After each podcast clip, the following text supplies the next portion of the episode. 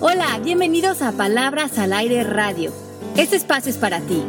Soy Alejandra Llamas. Comenzamos. Hola a todos, bienvenidos a Palabras al Aire. Hoy es miércoles rico de platicar a gusto y hoy tenemos un tema muy interesante en visita previa de Byron Katie. Vamos a hablar de qué tanto necesitamos verdaderamente el amor de alguien. Y mando besos hasta Miami, en donde se encuentran Ale Llamas, Mel Shapiro y Mari tras los controles, como siempre. Hola. Hola, hola. Bueno, qué gusto estar con ustedes. Lo tengo que decir, un miércoles más aquí en Palabras al Aire Radio. Bueno, yo encantada de compartir con ustedes, sí, dándole esta bienvenida a las personas que van a estar en México. No se pierdan a Byron Katie, va a estar en el Hospital Español el 6, 7 y 8 de mayo. Eh, queremos darle este anuncio a su conferencia porque saben que mencionamos mucho el trabajo de ella, las cuatro preguntas para cuestionar pensamientos. Y en alusión a esta eh, visita de Byron Katie a México, vamos a hablar del libro de, en inglés se llama Do I Need Your Love? Is It True? Y lo podemos traducir como Necesito tu amor para ser feliz o te necesito a ti para ser feliz. Y eso es lo que vamos a cuestionar hoy, ¿verdad? Melanie, ¿cómo estás? Mari, un besote. Sí, mucho, necesito tu amor, mucho, mucho, sí. Para ser feliz, sí. ¿No podría ser feliz sin nosotros? Eh, no, y sin Pepe menos. obvio, no, eso me gusta, mucho, mucho, mucho. Después de ser bautizada tu media tronja, Pepe, cualquier cosa. Todo se vale, ¿verdad? Todo se vale. Me encanta el tema, me encanta el tema y creo que fue una de las primeras cosas que aprendí en la certificación y fue un abreojo súper interesante. Bueno, por otro lado, yo estaba leyendo que el, la, como la infelicidad donde se pierde eh, el matrimonio o la felicidad en una pareja es cuando algunos de los dos genera autoabandono. Y puede haber autoabandono emocional, financiero, en la organización de tu vida, en tu físico o en tus relaciones, inclusive también abandono espiritual. Entonces, creo que lo primero que tendríamos que ahorita es determinar, cada uno de nosotros, si no nos hemos abandonado a nosotros mismos en el, desde el punto de vista emocional, pasamos más de nuestra vida juzgándonos que aceptándonos. Ignoramos como un poco lo que sentimos y apagamos nuestras emociones y pasamos muchísimo tiempo en nuestra cabeza, como tratando de cifrar las cosas, de atacarnos, de atacar a otros. Y en ese momento estamos eh, viviendo un abandono emocional porque nos sentimos como lejos de estar sanando, de estar en un lugar de, de, aceptación, de darle la bienvenida a la vida y también a los cambios que están pasando con nosotros. ¿Ustedes cómo se sienten en el abandono emocional? Mel. ¿Por qué? ¿Por qué? Yo estoy pensando mi respuesta. No, yo no, no tengo tanto este, este tema. Sí siento que todos necesitamos y queremos ser amados por los demás, pero no me siento en tanto en abandono emocional así como tal. Ok, este, yo sí me he sentido muchas veces eh, víctima de mi propio abandono emocional. Pues este, creo que cuando mm, pues era chiquita, creo que fui, este, qué sé yo, siempre, hay, en algunas ocasiones juzgué a un papá que no, que no estaba muy pendiente o muy en nuestra vida diaria. Eh, después de grande entendí que él hacía lo mejor que él podía. Este, después pasé por un divorcio inesperado. Eso sí, como que me, movió todo mi piso. Este, y empecé de nuevo cuando yo, cuando yo creía que eh, todo estaba mal.com. Este, y ahora entiendo el porqué de todas las cosas y creo que somos todos más felices, ¿no? Pero pues, yo creo que todo es clave, ¿no? Ale, ¿tú cómo lo ves? Porque digo, yo para el caso sí pienso en abandonos familiares, emocionales familiares, pero creo que los he, como brincado ya. Pues sí y, y, esto tendría más que ver con uno y la relación de uno mismo, porque también decimos en coaching que otra persona no te puede abandonar. ¿No? Porque tiene que ver con los actos de otra persona y sería tomarlos completamente personal. Pero muchas veces nosotros mismos sí abandonamos áreas de nosotros que debemos estar cultivando, que solamente nosotros podemos como podar. En eso sí estoy totalmente de acuerdo. Y sí, sí creo que hay áreas que en, las que nos abandonamos que no deberíamos de probablemente. Y luego son áreas de las mismas que, te quejas. Lo veo mucho con pacientes ¿eh? también. Sí, y, cuando nosotros nos hemos abandonado a nosotros emocionalmente, porque otros no nos pueden abandonar, porque tiene que ver con ellos, es el ámbito de ellos, pero nosotros mismos, cuando estamos como en ese vacío de no darnos eso que solo nosotros nos podemos dar, hacemos a la pareja responsable de lo que sentimos, porque como nos estamos sintiendo juzgados, minimizados por nosotros mismos y nuestros pensamientos, ese dolor que sentimos vamos y lo buscamos allá afuera. Queremos que nuestra pareja nos haga sentir bien, queridos, aceptados, no juzgados. Porque como se siente feo sentirnos así y no nos estamos dando cuenta que somos nosotros mismos los que tenemos como la curita de eso, buscamos allá afuera, ¿quién me puede hacer sentir bien acerca de la persona que soy? Y empezamos a manipular y a controlar a otros afuera de nosotros para dejar de sentir ese vacío sin darnos cuenta que nosotros lo estamos provocando. ¿Qué tanto, bueno, no más bien, cómo ves la perspectiva en cuanto a relaciones de pareja? Mm. ¿Cuánta gente no sale a corroborar esa o a llenar ese hueco emocional? Muchísima. Y, y, Byron Katie dice algo que me encanta. Dice, si pudiera pedir una cosa en la vida, pediría dejar de necesitar amor y aceptación. Pero eso es como imposible, ¿no? Pero es que hay una, hay una palabra clave aquí, como dice Pepe, necesitar. O sea, una cosa es que tú te sientas en amor y en alegría y en gratitud y desde esa abundancia en la que tú estás, compartas esa felicidad y ese amor con otros. Pero en el momento en que yo necesito tu amor para yo estar bien, ya valió todo. Pues sí, porque ya estamos manipulando y controlando a otro y dándole a alguien externo la responsabilidad de mi bienestar.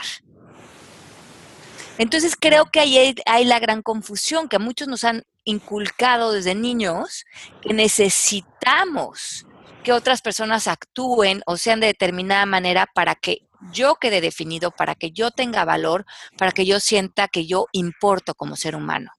O sea, tú estás hablando necesitar desde el punto de vista indispensable. Ajá, que necesito que el otro haga, diga o piense algo. Para, que, yo esté bien. Para que yo esté bien. Hay una dependencia. Ahí acabas de destruir toda mitad, la mitad de las canciones con las que crecimos. Sí. no, pues son romanticonas bonitas, ¿no? O sea. Pero te necesito para ser feliz. Todo lo esas cosas de yo puedo estar contento, yo puedo estar feliz, pero todo depende de ti. Pues no. no, porque entonces ya estamos actuando desde un lugar em, carente. Sí, y, poco amoroso, porque si tú tienes una pareja y realmente quieres a esa pareja o a, esa persona cercana que tengas, tú quieres lo que esa persona quiera, porque ese es el verdadero amor. Totalmente, y así creo que fue lo que pasó en mi caso, pero sí hubo un periodo de sorpresa en que yo dije, ah, caray, espérate, eh, se me, se me, no sé si usar la palabra, se me cayó la casa o el hogar o la familia que yo venía construyendo con tantas ganas y que me parecía tan, tan lindo lo que estábamos construyendo y, y, bueno, hubo un proceso de, de duelo, de braveza, de pero y ya después, ok, entiendes, no, mira, este señor tiene que vivir algo que debe vivir, para adelante, eche para adelante y después este, me encuentra, ¿no? Pero si hay un proceso de sorpresa que tú dices, ok, yo necesitaba de él para seguir con la familia con la que yo estaba, no para vivir, pero sí para seguir en lo que andábamos, ¿no? Hubo un cambio de planes en la vida, pues. Sí. Y, y aquí, por ejemplo, a lo mejor también se te tumbaron muchas creencias, mm, a lo mejor te confrontaste con esa idea de pensar que lo necesitabas más interiormente para estar bien contigo y a lo mejor te llevaste esa sorpresa de que en un tiempo podías estar bien y feliz sin él. Sí, claro. Pero entonces volvemos a que todo está basado en creencias y nos aferramos a ellas ante todo. Porque mucho de lo que podrías haber estado reaccionando era ante lo que creías de lo que lo necesitabas, de este proyecto de vida, pero reaccionamos más ante nuestras creencias que ante lo que es real. Bueno, él era todo lo que yo conocía, o sea, él era, él era mi mundo, yo estaba como limitada en ese, en ese punto de vista, en ese momento. Pero alguien que nos esté escuchando ahorita podría decir, yo también me siento limitada, que conozco poco. El chiste es que nos caiga el 20, que verdaderamente no dependemos, nuestra felicidad no depende de otro. Ni de cuántos conozcas. Exacto. Ni de cuántos conozcas, sino porque imagínate de cuánta gente dependería la felicidad de Heidi Flies. Googleemos, ¿quién es Heidi Flies? Ay, Melanie, ya me estás haciendo quemar mi sarcasmo. No, espérate, yo voy a googlear esto. Sigan hablando. Que Ok, bueno, por otro lado, entonces atiendan a ver estas áreas de su ah, vida. Cuando es que hay... pronunciando mal. Perdón, Ale, perdón. Ok. Ajá, seguimos. Cuando hay abandono financiero, y eso quiere decir que tú misma has abandonado el interés, la responsabilidad, la madurez por tus finanzas y le has dado esta responsabilidad a alguien en el exterior. Cuando hay abandono físico, a lo mejor hemos comido de más, eh, no hemos hecho ejercicio, estamos en malas dinámicas con nuestra salud y a lo mejor nuestra pareja está teniendo que pagar parte de esa irresponsabilidad nuestra. Eh, a lo mejor nos está teniendo que llevar al médico o está teniendo que, eh, no sé, estar con nosotros en comiendo comida chatarra porque nosotros no estamos dispuestos a cambiar la forma en que comemos. Entonces estamos entrando en dinámicas juntos que están creando estrés en la relación. Entonces, uno de los dos, dice Byron Katie, que nada más se necesita una persona en la relación que tenga claridad y salud para que la relación esté bien. Y en este programa estamos tratando de ser nosotros, justamente para salirnos del tema de culpar o de la queja, que es otra de las grandes pérdidas de energía dentro de las relaciones de pareja. También estamos en el abandono de las relaciones y eso quiere decir que un poco lo que hablamos hace que no hablas, no eres directo con tus necesidades y con lo que quieres, y manipulas, chantajeas, eh, haces la ley del hielo, manejas todas estas artimañas de la comunicación que son malísimas para cualquier relación. Las mujeres somos culpables de eso, yo, guilty, guilty, somos manipuladoras y nos encanta el tema. Mm, bueno, pues esa es una creencia de, género. Sí. Mm pero eh, hay igual hombres y mujeres que no tienen capacidad para comunicarse. Sí, pero es que a las mujeres se nos da fácil el asunto. te van, a, te van a respingar todas las chicas feministas que nos escuchan, ¿eh? No sé, eso es lo que estoy buscando. Andar picoteando crestas. Sí, para ponerme a pelear. Ajá. Ajá. Ok, bueno, entonces, Melanie lo que quiso decir no, eh, eh, eh, tenemos diferentes formas de comunicación, pero sí creo que a muchos nos hace falta aprender a ser más directos, solicitar lo que queremos de manera directa y permitirle a la pareja que nos diga que sí, nos diga que no o negocie con nosotros sin que haya eh, el llanto de es porque no me quieres, es porque ya no te importo, seguramente hay otra persona y entrar en todas esas eh, revuelos emocionales cuando se está hablando de algo mucho más superficial que es quieres hacer esto, no lo quieres hacer, me quieres ayudar, sí, no, y no estar involucrando todo el tiempo como la inseguridad de nosotros en la relación. Porque por más convencionales y simples que pensemos, las cosas son las que pasan todos los días a todo momento. Sí, y tienes que poder ser muy directo con tu pareja porque estás haciendo verdaderamente una cantidad de acuerdos en todo momento que si no te sientes con la natural de, de, pedir algo o de decir que sí cuando quieres decir que sí o no cuando quieres decir que no, te estás traicionando a ti mismo porque a lo mejor estás dando de más o a lo mejor estás haciendo una bola de planes que no quieres hacer pero no sabes bien manejar tu sí, tu no dentro de la relación y esto a la larga acaba desgastando. Le pasa mucho a la gente que no sabe decir que no, ¿no? Que, queda, que con todo mundo queda mal, pero no, pero no dice que no. Y creo que eh, tanto para nosotros mismos como para nuestras parejas es bonito cuando cada uno se da su lugar y cuando, y cuando se ve uno en el otro, que el otro se quiere y se respeta y se aprecia, ¿sabes? Este, se ve muy bien. Sí, te vuelves como hasta más atractivo, ¿no? Exactamente, eso es lo que quise decir. De español a español. y luego está el otro abandono, que es el abandono espiritual. Y aquí debemos eh, concentrarnos en compartir primeramente amor por uno y no tratar justamente de conseguirlo de otros.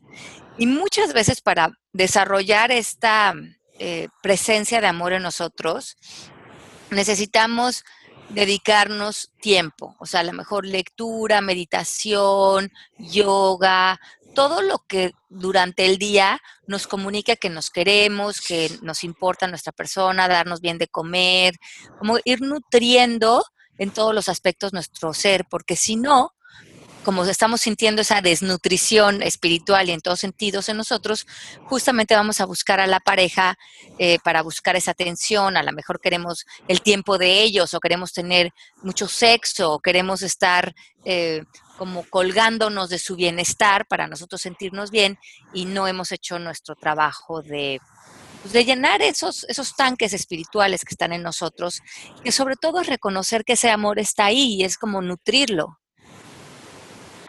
Ale, a ver, ahorita en la parte espiritual me llama la atención porque yo siento que en general ha habido mucho despertar espiritual en muchas personas, pero ¿cómo esto se lo reflejas a la pareja o a la persona de enfrente? ¿Cómo le, encajas o cómo le exiges esta parte? Ok, esa, esa pregunta me la hacen muchísimo los estudiantes. Y hay una cosa bien interesante, nosotros no tenemos el poder de cambiar a nadie, pero nuestra manera de nosotros enseñar, tanto a nuestros hijos como a quien esté alrededor, si es que quieren aprender algo de nosotros o les es atractivo algo lo que hacemos, es a través del ejemplo. Cuando nosotros nos tomamos el tiempo por cultivar nuestras prácticas espirituales, las que cada quien elija, ir a la iglesia, eh, yo qué sé, meditar, lectura, salir con sus amigos, todo lo que tenga que ver con elevar el espíritu, pues les estás también dando un espacio a tu pareja y un ejemplo de lo que ellos podrían hacer en ese tiempo y a lo mejor ellos encontrar sus propios rumbos, ¿no? Para encontrar este, este camino a su interior y esta gran plenitud que van a encontrar ahí. Pero sería importante que la única manera que lo puedan eh, lograr es a través de nuestro, nuestro ejemplo, si es lo que quieren hacer.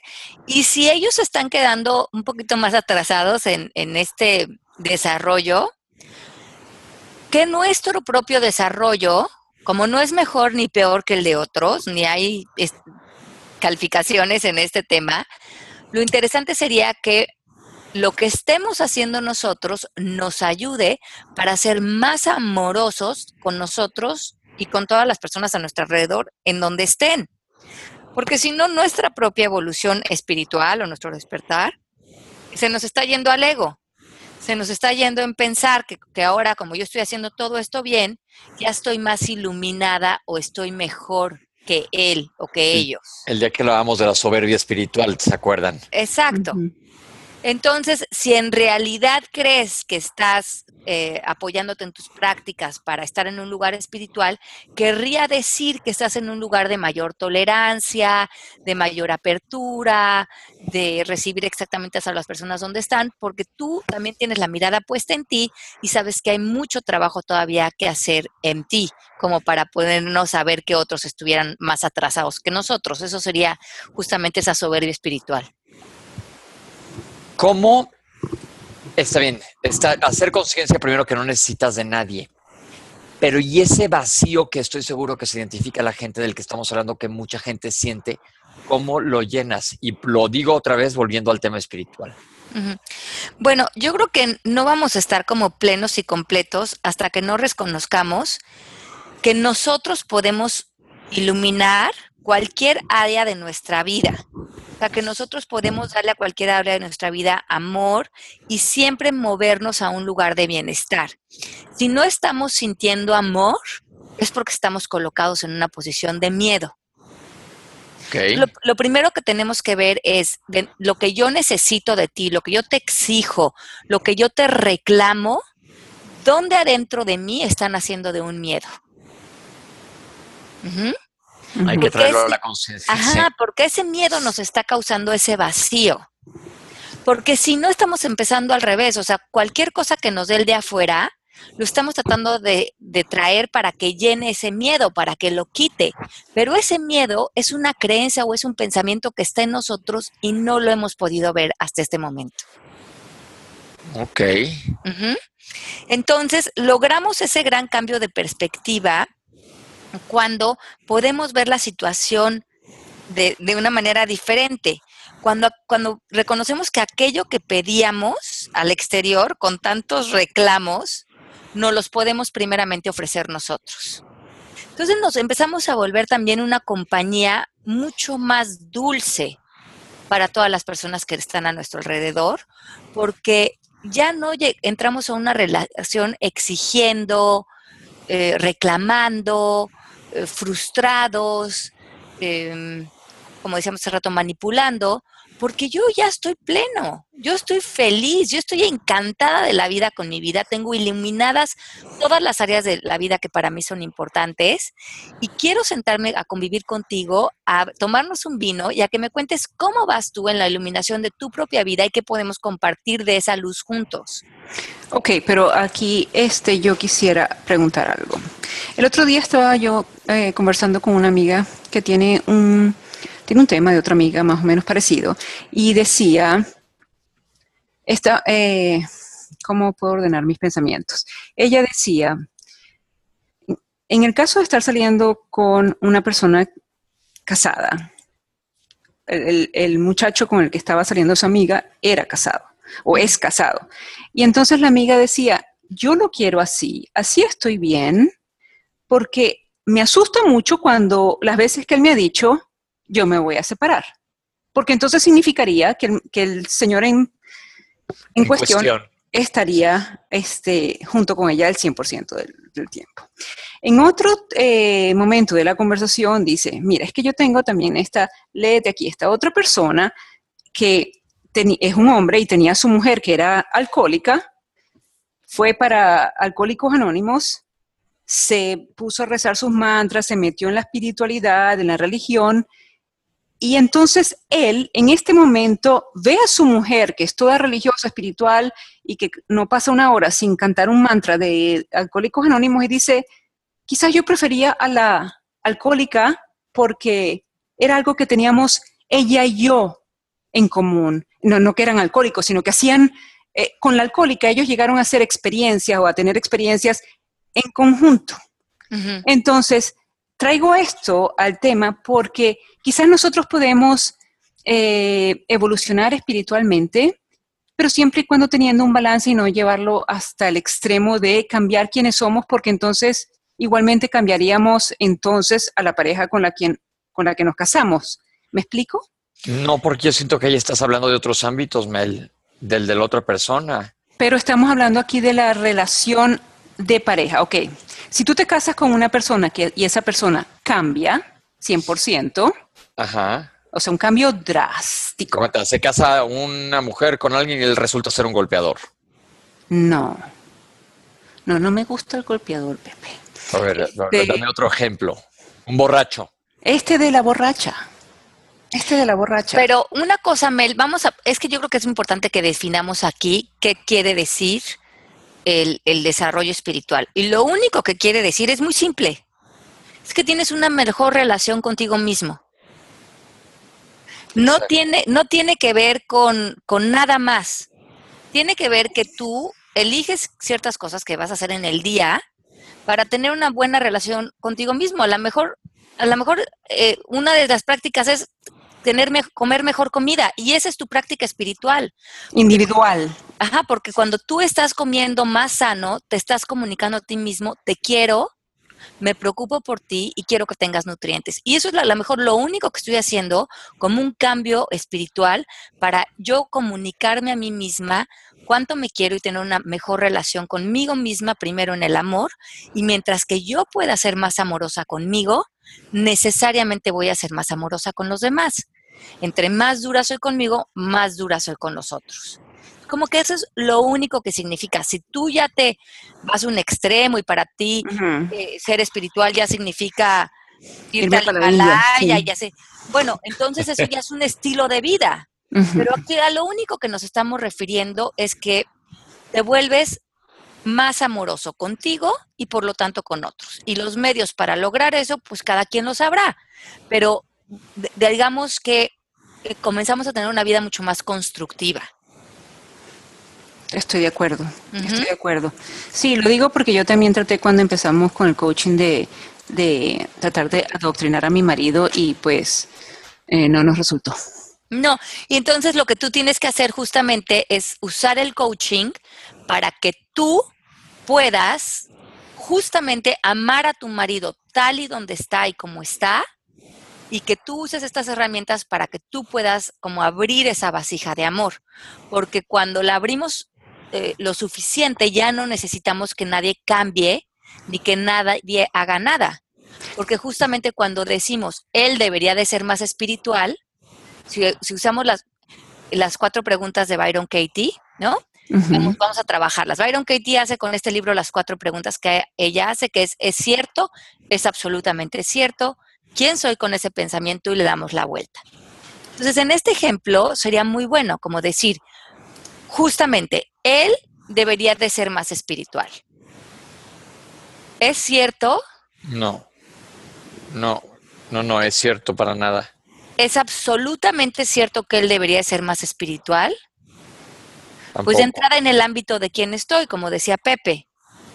¿Y yo quién soy para decir que alguien debería de ser más espiritual o menos espiritual cuando cada quien está en su camino? Y además, ¿qué significa ser más espiritual? Ahí serías hasta medio un fundamentalista del coaching, ¿no? Tratando de convertir a todo el mundo. Exacto. Y eso como yo le digo a mis estudiantes, cuando tú crees que alguien necesita coaching, tú necesitas coaching.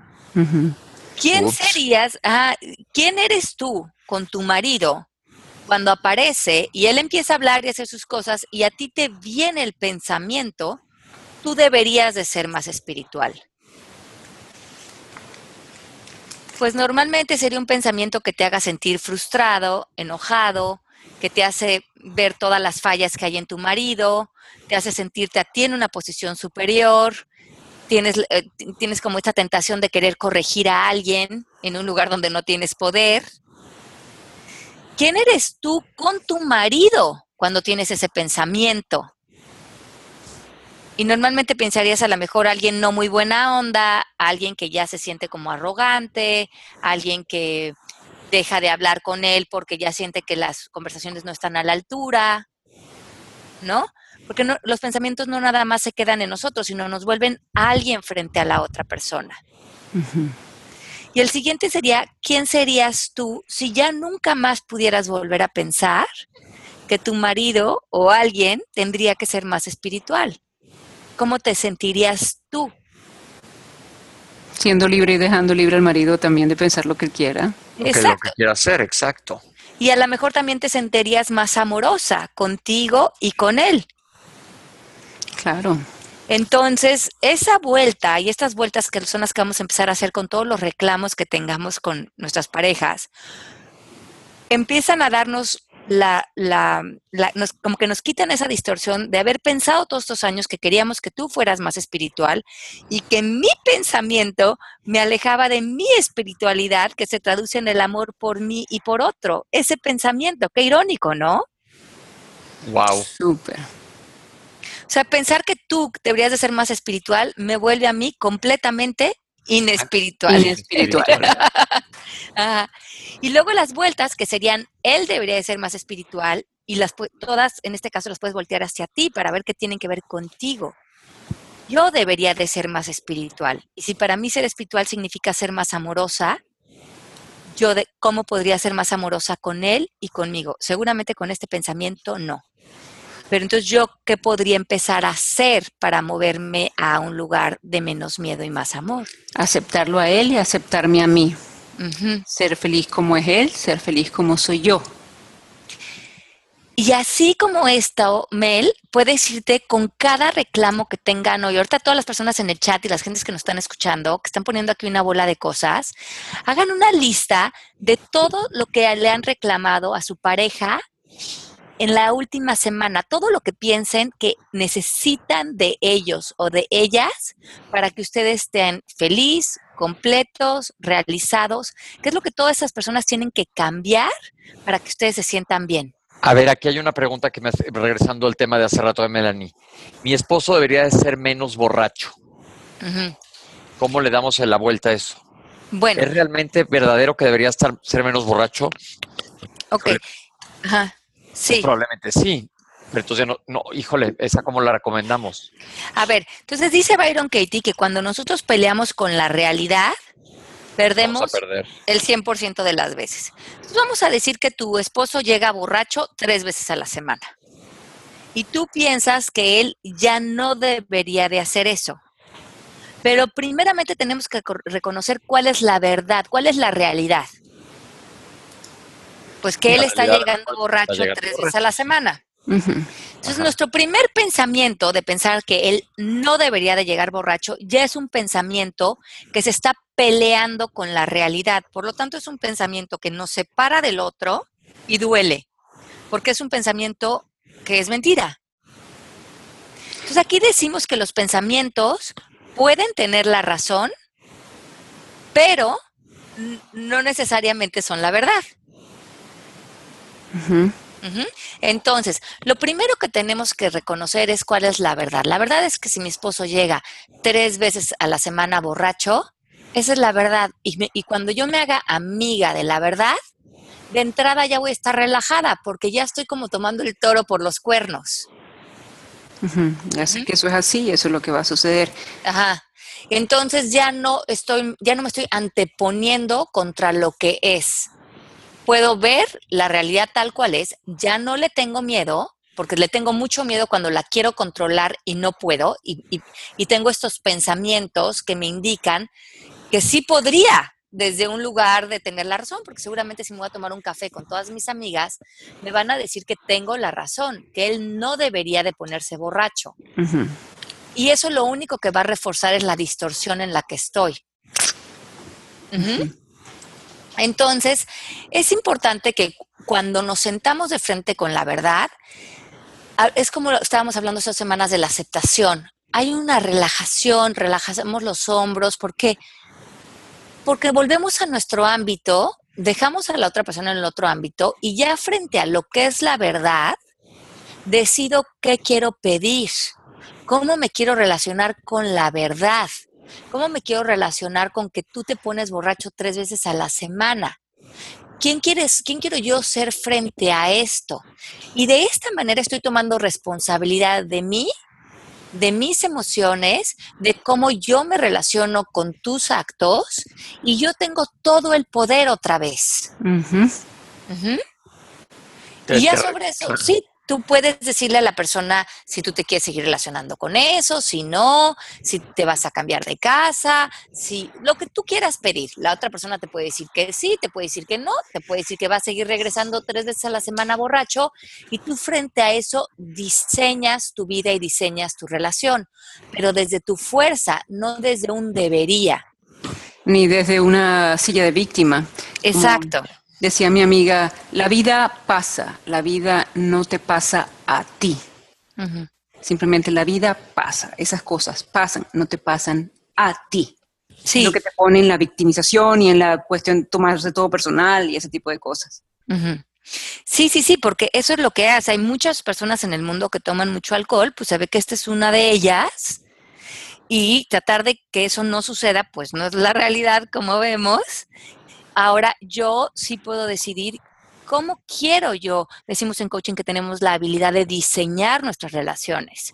¿Cómo quiero yo diseñar mi vida alrededor de esto que tú haces? Y, y ya tomarás una decisión de qué quieres hacer con, es- con la realidad. O, o te hablas, te llegas a algún acuerdo y si no, pues o a la goma o ya verás qué haces, ¿no? Sí, porque lo que, lo que ha pasado es que has vivido como reaccionando a, tus pensamientos, ¿no? De él no debería de haberse puesto borracho en el pasado o no debería de ponerse borracho en el futuro. Pero en el presente, a lo mejor el señor está borracho.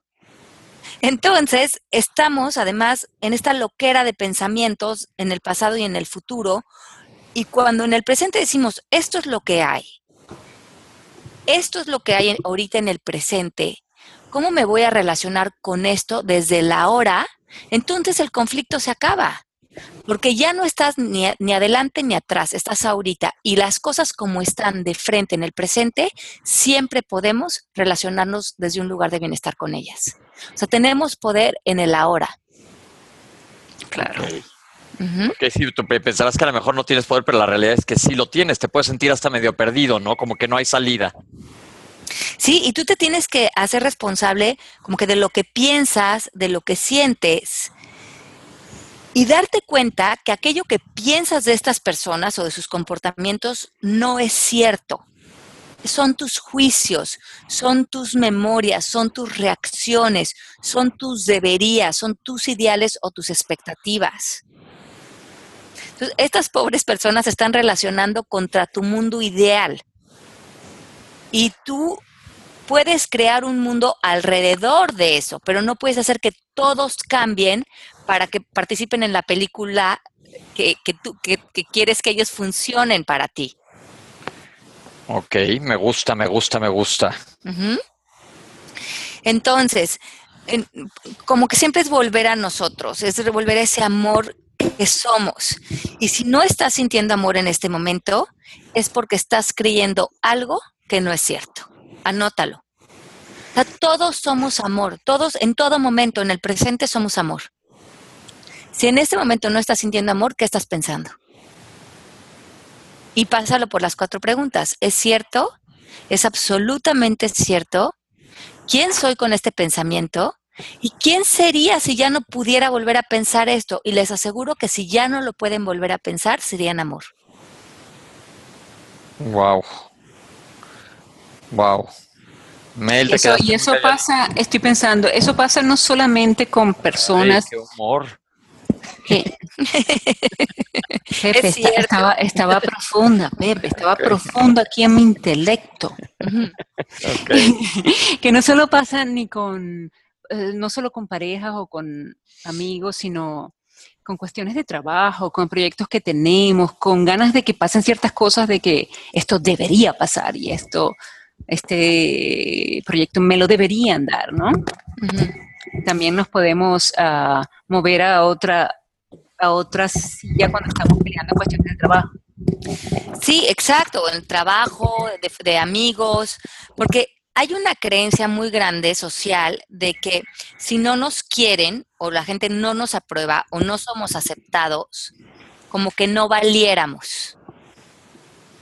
Y yo les invito a que hagan un ejercicio y esta semana no hagan nada por caerle bien al otro, por ser aceptados, por ser queridos, porque la gente los vea como lindas personas, ábranse a ser criticados, a ser lo que sea auténtico para ustedes hacer. Y no es que digamos que vamos a salir a hacer mala onda, para nada.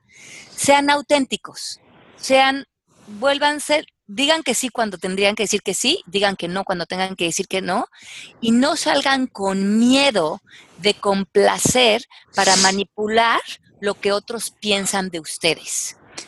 Pero yo sería muy, muy antipática. Yo sería muy antisocial porque a mí no me gusta saludar a nadie. Yo me esfuerzo en saludar a alguien por ser más bonito. pero el chiste es que si eso te da a ti amor o felicidad, es, es grato. Pero cuando tú estás haciéndolo de manera hipócrita, ni siquiera es un saludo que se sienta auténtico. No creo que se sienta genuino, pero es que es obligatorio, ¿no?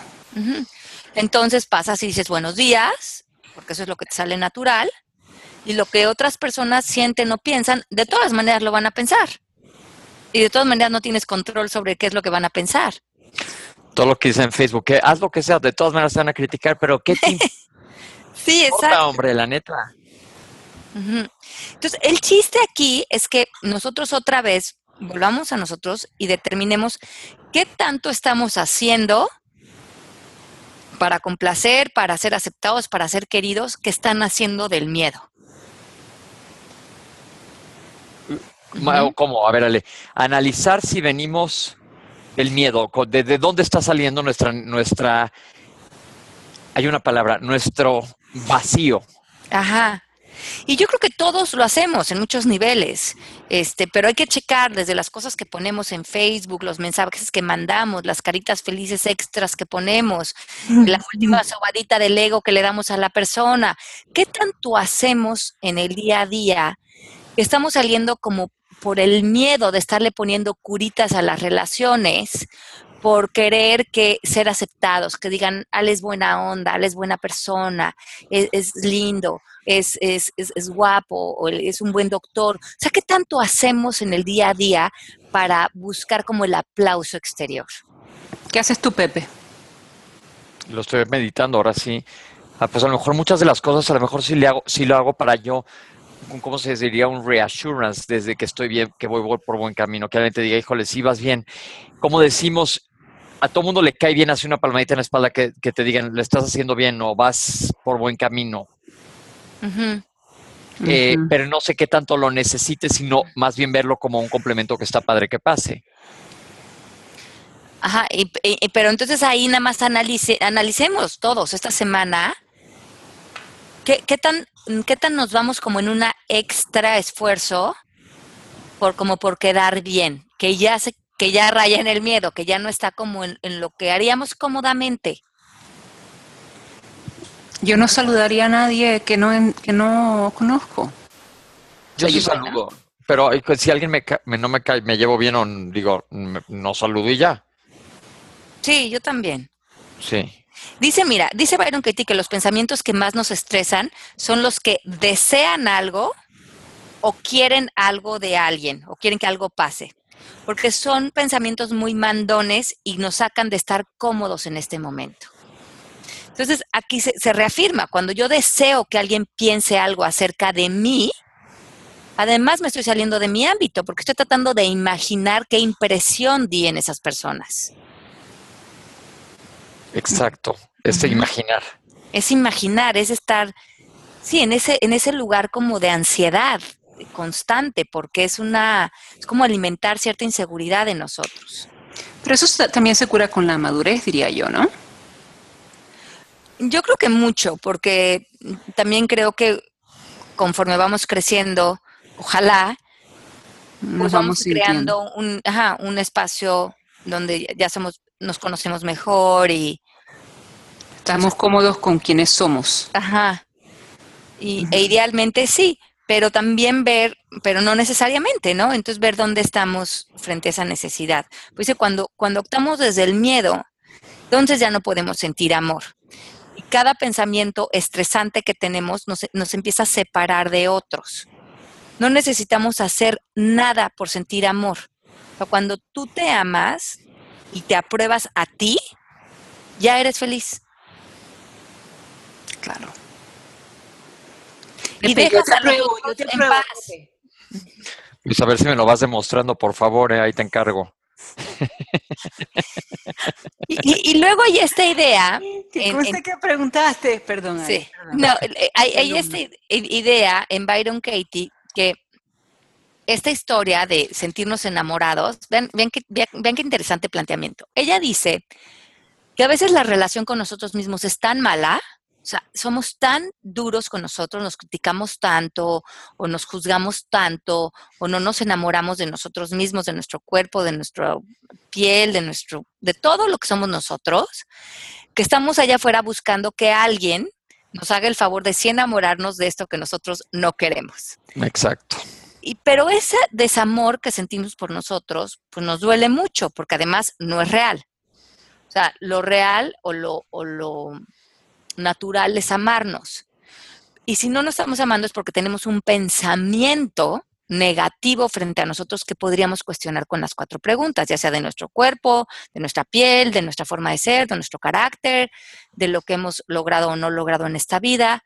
Si lo cuestionamos y le damos las vueltas, empezamos a depurar esa como costra que nos hemos puesto que no permite que ese amor que ya está ahí, como resplandezca.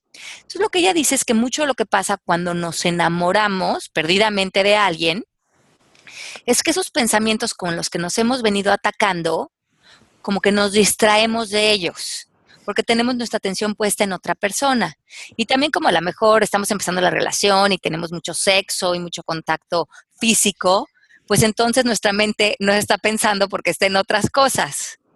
Pero conforme empieza a bajar esa intensidad, nuestra conversación que no habíamos sanado vuelve a tener un ronroneo importante en nuestra mente. Y nos sentimos defraudados de que nuestra pareja no haya podido como mantener ese estado de bienestar en el que estuvimos unos meses. Pues hay mucha tarea en la que pensar y se nos acabó el tiempo.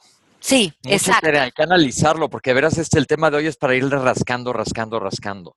Sí, entonces, acuérdense que creo que lo que tenemos que subrayar es que esa relación en la que tenemos que trabajar es primero con nosotros mismos. Todas esas vueltas que les des a los pensamientos te van a decir en qué tienes que trabajar y ponernos en acción para justamente nosotros poder ofrecerle a otra persona ser una mejor pareja. Y no pelearnos con la realidad, porque cada vez que nos peleamos con la realidad, 100% vamos a perder. Exacto. Entonces, bueno, las personas que están en México o quien quieran volar a México, voy a dar una certificación de coaching. Este 19 de mayo empezamos en México, en Polanco. Son cuatro días intensivos en el Instituto MMK de Coaching. Los esperamos. Es una experiencia, la verdad, increíble las personas que quieran hacer de esto su profesión. Eh, vamos a hacer este encuentro presencial, también van a tener apoyo de la plataforma online y clases conmigo eh, tres veces a la semana en vivo. Empieza ya, pónganse en contacto con nosotros a México arroba mmkcoaching.com. Hay facilidades de pago, hay maneras de hacerlo si esto es algo que quieren hacer y es también una área de, trabajo que, tiene mucho por venir para el futuro. Así que si, ustedes creen que esto está en su camino, eh, pónganse en contacto con nosotros en mexico.mmkcoaching.com. Les mando un beso muy grande. Melanie, Pepe, mucha tarea para esta semana tenemos. Exactamente. y muchos besos a todos en el chat y todas las personas que nos escuchan en los podcasts. Mel.